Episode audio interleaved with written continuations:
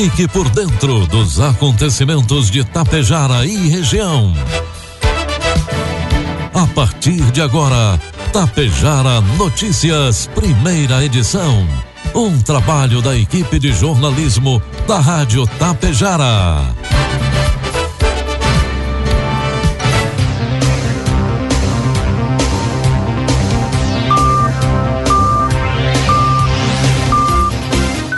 Dia, pontualmente, 7 horas da manhã. Está no ar a partir de agora, aqui pela Rádio Tapejara, primeira edição do Tapejara Notícias desta quinta-feira, hoje, 4 de janeiro de 2024. Tempo bom em Tapejara, 20 graus é a temperatura. Notícias que são destaques desta edição. Sala de vacinas é reaberta no posto de saúde do bairro São Cristóvão, em Tapejara. Estradas de charrua seguem com melhorias. Exército regulamenta as normas para controle de javalis. Estas e outras informações a partir de agora na primeira edição do Tapejara Notícias, que tem um oferecimento de Bianchini Empreendimentos e Agro Daniele. A Bianchini Empreendimentos acaba de inaugurar o Residencial Palermo, somando 550 apartamentos entregues para a cidade. Esse é um marco histórico para o município e para a incorporadora, que se orgulha de ter contribuído para o desenvolvimento da região. A construtora segue trabalhando na execução dos edifícios Fratelli e Belvedere, com mais lançamentos em breve, sempre trazendo inovações para seus clientes e buscando fomentar o progresso de Tapejara. Sua família cresceu e vocês precisam de mais espaço? Conheça os apartamentos de três dormitórios no condomínio Isidoro Daniele, aqui mesmo em Tapejara. São imóveis amplos, bem divididos, com ótima orientação solar e o melhor, com a qualidade da construtora RS Daniele. Tudo para você e sua família terem qualidade de vida. Restam poucas unidades. Saiba mais acessando rsdaniele.com.br ou ligue agora mesmo 3344 0021. Produtos agrícolas. Preços praticados no dia de ontem pela Agro Daniele. Soja, preço final com bônus, cento e reais. Milho, preço final com bônus, sessenta reais. E trigo PH 78 ou mais, preço final com bônus, sessenta e reais. O sul do Brasil teve um inverno menos rigoroso que favoreceu a emergência da soja voluntária.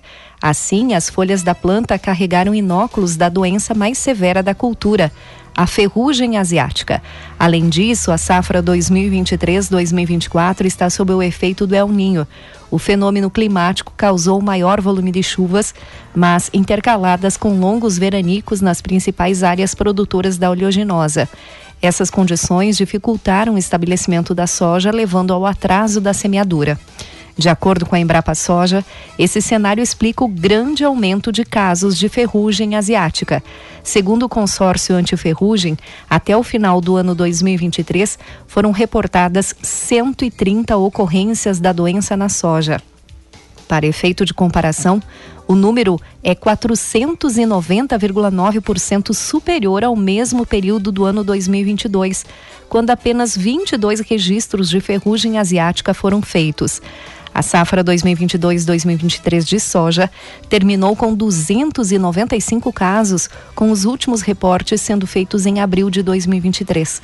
Se a tendência do atual ciclo continuar, o número de casos do atual ciclo deve se aproximar do obtido em 2020, quando 573 ocorrências foram computadas. Informe Econômico.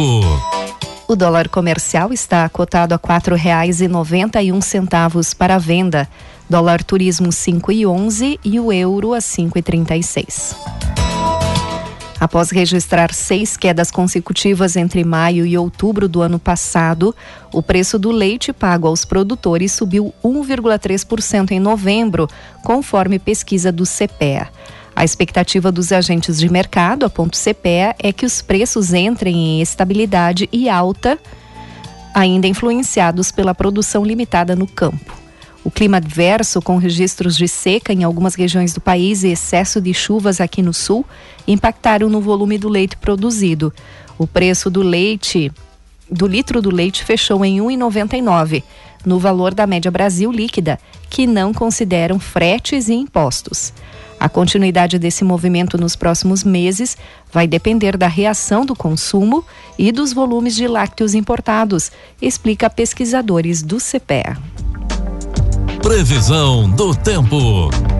O tempo permanece instável em boa parte do estado nesta quinta-feira. Assim, há previsão de pancada de chuva isolada no final do dia aqui no norte, na região central e no sul, mas sem grandes volumes e com sol aparecendo em muitos momentos. Lá no litoral norte, a chuva é moderada, intensificando em alguns momentos.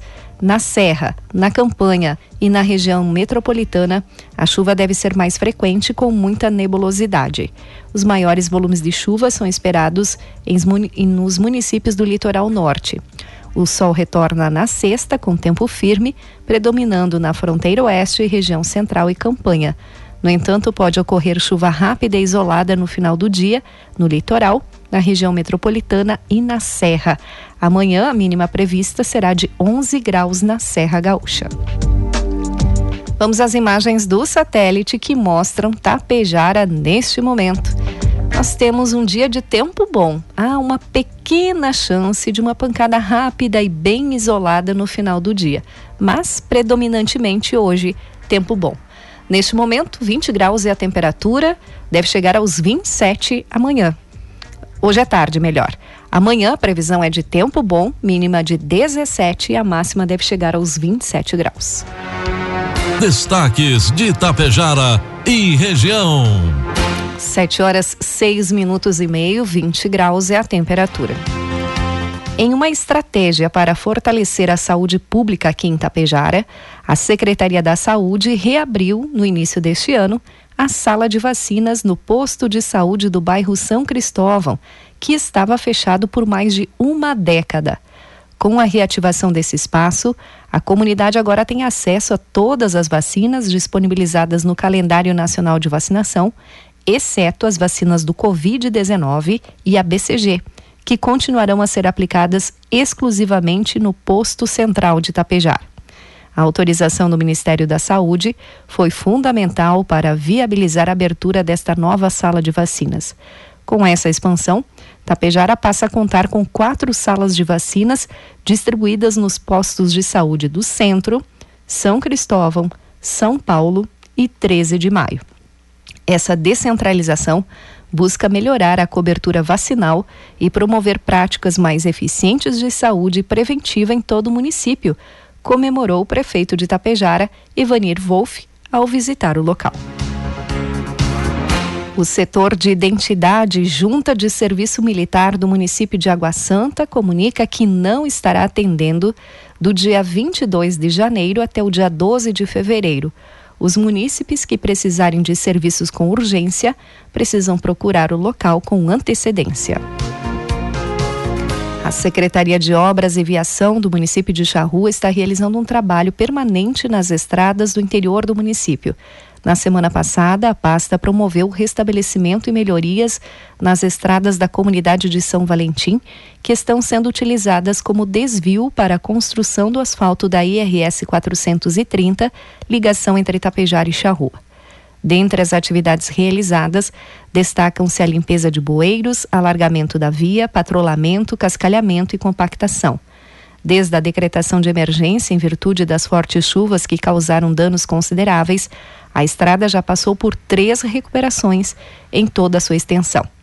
Devido ao empenho das equipes, as vias estão adquirindo condições mais confiáveis, proporcionando maior agilidade e segurança para o transporte agrícola e o deslocamento de veículos, afirmou o secretário da pasta de Charrua, Adecir Copati. Sete horas nove minutos. E janeiro começou com novos crimes de contra a flora aqui na nossa região. Apenas na tarde da última terça-feira, 8.200 metros quadrados de desmatamento foram registrados em Barão do Cotegipe, enquanto o transporte ilegal de madeira foi flagrado no município de Erechim. O terceiro Batalhão Ambiental da Brigada Militar recebeu alerta da plataforma MAP Biomas e, a partir dele, constatou a destruição de mata atlântica em Barão do Cotegipe, com uso de drones e análise de imagens de satélite. No local foi flagrada a supressão de vegetação nativa, incluindo várias espécies. A área vinha sendo utilizada para o cultivo de grãos, com a presença de uma plantação de soja. O proprietário foi identificado e responderá pelo crime ambiental, uma vez que não possuía licença ambiental para intervenção.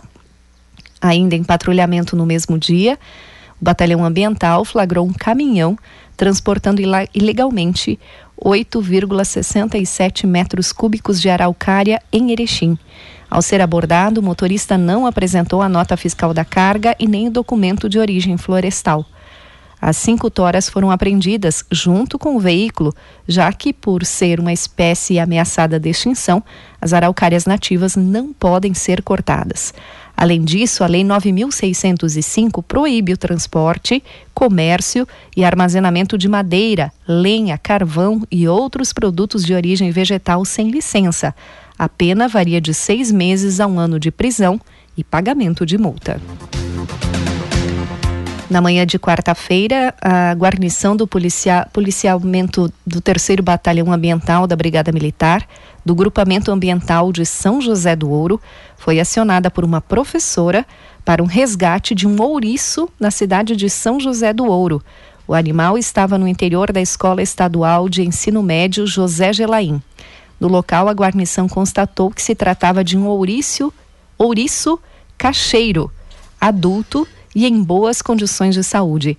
O animal foi capturado, avaliado por um veterinário e devolvido ao seu habitat natural. 7 horas 11 minutos e meio.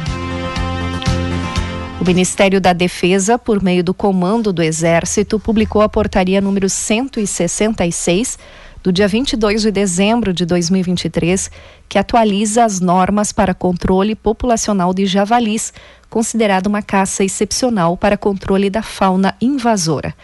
O retorno da regulamentação do manejo sustentável foi defendido pela Secretaria de Estado da Agricultura e Pecuária. A portaria determina que os caçadores excepcionais necessitam do acesso a produtos controlados pelo Exército, chamado de PCE, para utilização no controle da fauna invasora, nas condições atualizadas pelo IBAMA. Entre as mudanças está o prazo de validade do registro, que será de três anos, contados a partir da data da concessão ou de sua última revalidação. O registro também deve atender às prescrições da portaria. A Guia de Tráfico Especial, GTE, emitida para abate da fauna exótica invasora, só terá validade quando acompanhada do documento comprobatório da necessidade de abate da fauna invasora expedido pelo IBAMA. Essas medidas são imprescindíveis para integrar as formas de manejo sustentáveis e para evitarmos maiores impactos ambientais, socioeconômicos e os efeitos nocivos que os javalis provocam na agropecuária e saúde pública, afirmou o secretário de Estado da Agricultura e Pecuária, Valdir Colato. O IBAMA também informou, por meio de nota técnica, que desde o dia 27 de dezembro de 2023 foram retomadas as análises de pedidos de autorização para controles de javalis.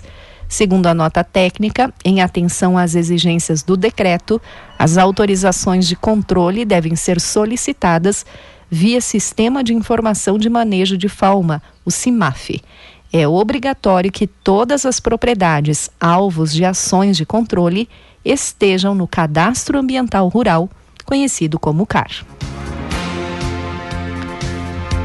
Pleitos municipais devem manter a polarização nacional rumo a 2026. Informações das eleições com Alain Barbosa.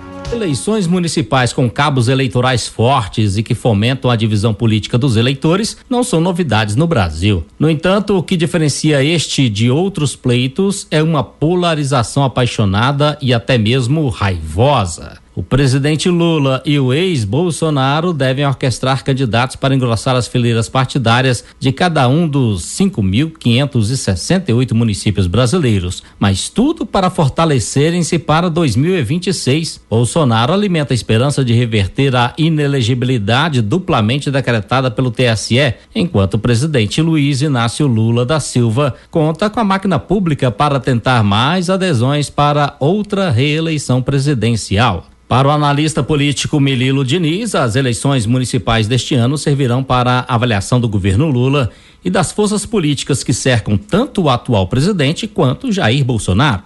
Nas grandes capitais, isso será forte e evidente. E nos municípios médios, isso será constante. É provável também que em muitos municípios menores espalhados pelo Brasil tenhamos uma reprodução disso exceto as exceções de sempre que comprovam a regra geral. Eleições municipais de 2024 terão muita polarização, hiperpolitização e a presença de Luiz Inácio Lula da Silva e de Jair Bolsonaro será consistente, insistente e permanente Melilo Diniz explica que pensar em 2026 e ampliar a presença política nos municípios são duas perspectivas de Lula e Bolsonaro nas eleições municipais, mas não só deles. A terceira perspectiva, por fim, é a relação de um Congresso Nacional, especialmente deputados federais, que tem a necessidade de cadeias de transmissão nos municípios e da sua ampliação do poder em Brasília para poder continuar capturando as verbas orçamentárias por meio das emendas parlamentares. De acordo com o calendário divulgado pelo TSE, as eleições para vereadores e prefeitos serão realizadas no dia 6 de outubro. Segundo turno, se houver, está previsto para o dia 27 de outubro, apenas em cidades com mais de 200 mil eleitores. Agência Rádio Web, produção e reportagem, Alain Barbosa.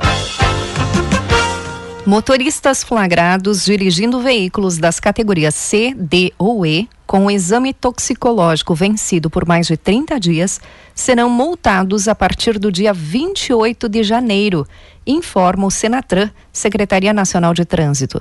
A penalidade de multa para infração prevista na lei é de R$ 1.467,35 e sete pontos na Carteira Nacional de Habilitação.